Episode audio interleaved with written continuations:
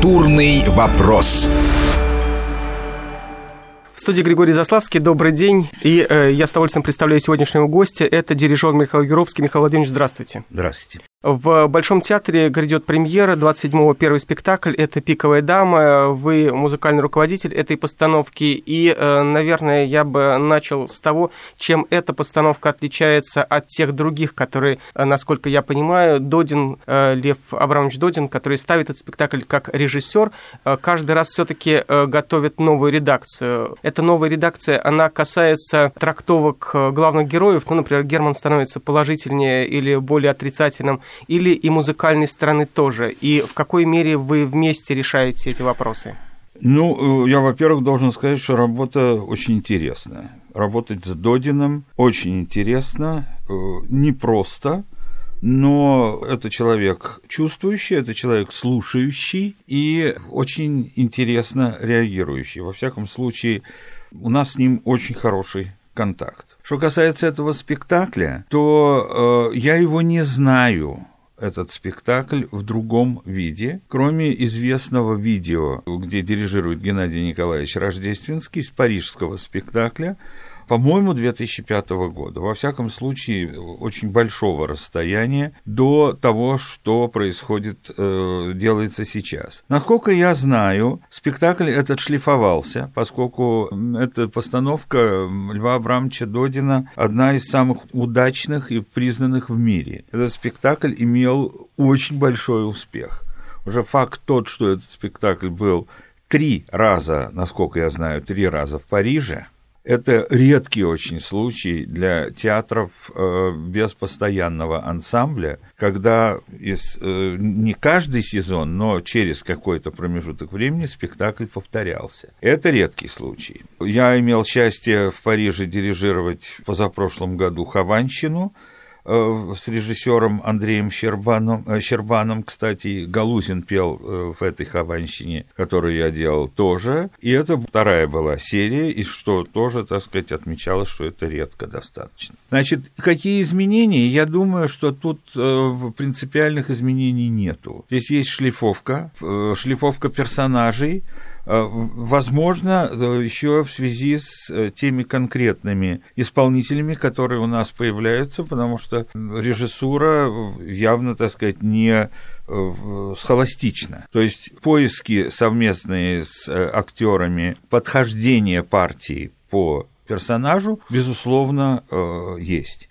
Что касается музыки, то я должен сказать, что в этом в этой постановке, за исключением Э, некоторых купюр незначительных и изменения э, вокального, голосов вокальных в э, пасторали, я конкретнее не хочу говорить, потому что что я буду забегать перед тем, как спектакль выйдет на публику, он еще не родился. Никаких особых, так сказать, изменений нет, и музыка чувствует себя в этой постановке очень вольготно и вольготность ее э, чувствования, то есть выразительность музыки, наполнение, э, все то, что э, я имел удовольствие с нашим ансамблем сделать до начала режиссерских репетиций в качестве подготовки, ну, я думаю, что процентов 85 осталось в том же самом направлении. Я вообще, в принципе, стараюсь во время э, постановки спектаклей быть в зале и доводить музыкальное исполнение, доводить так называемую интерпретацию, хотя отношусь к слову этому плохо – скорее идентификация. Интерпретация это кто-то когда-то, когда мы все перемрем, кто-то это назовет. А самоидентификация это важнее, потому что мы перед Господом Богом едины, каждый из нас один на один. А партитура никому не дано стоять в партитуре ближе. Мы все стоим тоже на одном и том же расстоянии, способны э, сказать музыку так, как мы способны ее сказать. И э, я чувствую себя очень, очень хорошо в работе, и не только с э, певцами, но и с оркестром. А вот скажите, пожалуйста, когда начинается работа над оперой, кто приносит э, музыкальный текст. В случае с постановкой Шекспира, да, совершенно ясно, что режиссер берет, когда он ставит эту комедию или трагедию на русском языке, он сам предлагает тот или другой перевод. А в случае с музыкой вы приносите партитуру «Пиковой дамы», и что это за партитура? Есть какой-то канонический текст? Сегодня же, например, модно очень, и, кстати, Большой театр тоже не раз за последние годы в таких открытиях музыкальных текстов принимал участие, когда раскрываются какие-то много лет э, никому неведомые купюры, никому неизвестные куски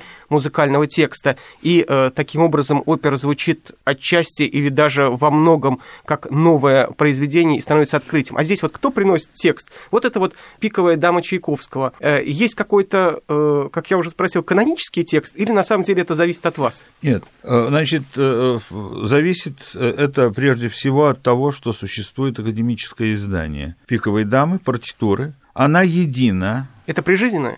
Это э, академическое не может быть прижизненное, это советское издание. Прижизненное издание э, был Юргенсон. Да, да, но, но все равно это академическое, оно базируется на... На Юргенсоне. Угу. У э, Чайковского эм, была такая, я бы не сказал, редакция, а некоторая редактура партитуры, уточнения которые эм, отразились даже не в партитуре, поскольку партитура как была, так и осталась, а в клавире, который был вторым э, издан, там Петр Ильич внес некоторые незначительные изменения. Э, просто одни ноты заменялись другими, где-то ритм менялся, но э, в своей основе само тело партитуры осталось неизменным. Тем более, что партитура – это произведение написано как бы на одном дыхании, и никаких вариантов у пиковой дамы нет. Более того, я, может быть, становлюсь стар, но я большой противник э, рыться в мусорной корзине. Это, наверное, еще у меня как бы наследство от очень близкого мне человека и человека, с которым я э, немало провел времени, Дмитрия Дмитриевича Шостаковича, который ненавидел так называемые оссия, то есть вариант такой и вариант такой. Нет вариантов. Вот закончилось произведение, точка поставлена, э, исполнение состоялось, с этого момента это произведение продолжает жить вот так. Некоторые редакторские э, изменения, э, может быть, в связи с практикой с определенной или с какими-то предложениями солистов, все равно они таким образом либо попадают в партитуру, либо становятся традициями в театрах. Но «Пиковая дама» в данной ситуации – это э, в центре нашей постановки академическое издание «Музгизм», э, достаточно тщательно выверенное и проверенное. И в данной ситуации э, никто, даже никакого разговора не было, откуда мы приносим партитуры и прочее. Это не, не есть разрывание каких-то архивов и чего-то прочего, от чего композитор, кстати говоря, отказался сам. Но а что касается именно этой постановки, не нужно забывать, это перенос. Значит, ее участники а, должны были для себя изначально решить, если они согласны вот э, с некоторыми вот такими вот воздействиями на драматургию, значит, они участвуют в этом переносе, а кто-то, кто не согласен, значит, не участвует в этом. Но дело все в том, что мы вообще сейчас на сегодняшний день э, не знаем, что в конечном итоге нас будет волновать. А, потому что действие события пиковой дамы происходит в XVIII веке. Ну и да, там же Екатерина... Класс... Да, Славься Сим, Екатерина и э, парики. И это то, к чему мы в достаточной мере привыкли э, в детстве моем, во всяком случае, потому что я... Но от чего отвыкли уже за последние э, Совершенно годы? верно, потому что боюсь, что наличие париков в какой-то мере, я имею в виду париков, не, не, не только физических париков, в какой-то мере снизит э, воздействие, снижает воздействие психологическое этого. Потому что пиковая дама имеет, с моей точки зрения, в духовном плане э, больше даже связи не с Пушкиным, а с Достоевским, со всей этой, э, так сказать, страшной сыростью Санкт-Петербурга. И вот то дно, которое поднял э, Достоевский в своем искусстве, конечно, в ощущении Чайковского в комнате графини или в казарме, ну, это очень ощутимо. Это очень ощутимо. Он, не, не, конечно, не обвинитель, не прокурор Петербурга, но, пожалуй, редко бывает, чтобы композитор до такой степени э, вот почувствовал вот э, эту погоду и климат этого замечательного города. Как интересно вы говорите, потому что сразу же начинаешь думать о том, что для э, Льва Додина Достоевский один из самых главных авторов. Ну вот, Значит, самая главная проблема, которая в этом спектакле существует, и я могу о ней сказать, что действие спектакля происходит в Обуховской больнице. И начинается с этого. И это достаточно серьезно, потому что этот путь, э, то есть эту традицию, это традиция, между прочим, э, в истории этого спектакля это не первый раз, и среди больших режиссеров первым человеком, который поместил пиковую даму в Обуховскую больницу в опере, был Мерхольд. И об этом спектакле Мерхольдовском а, я немало слышал от замечательного дирижера Самуила Абрамовича Самосуда, а, с которым э,